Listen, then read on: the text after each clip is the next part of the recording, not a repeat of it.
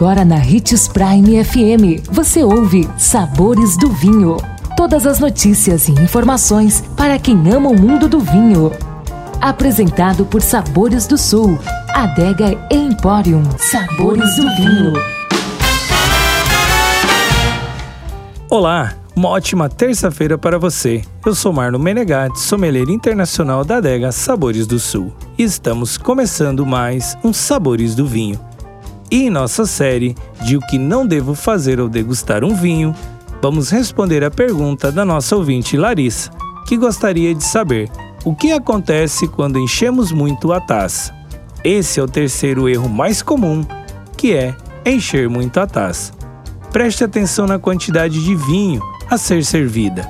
O ideal é ocupar um terço da taça. Se o vinho for servido em muita quantidade, a tendência é que ele esquente isso significa que, antes mesmo da pessoa terminar de degustar todo o volume, seu aroma e paladar poderão estar comprometidos. Nesse caso, a probabilidade de desperdício é grande. Lembre-se de nunca encher a taça, máximo um terço e tintim. Gostou de nossa dica de hoje? Deixe seu comentário em nossas redes sociais, que iremos lhe responder com muita alegria procure por Marno Menegatti 77, Adega Sabores do Sul ou Hits Prime 87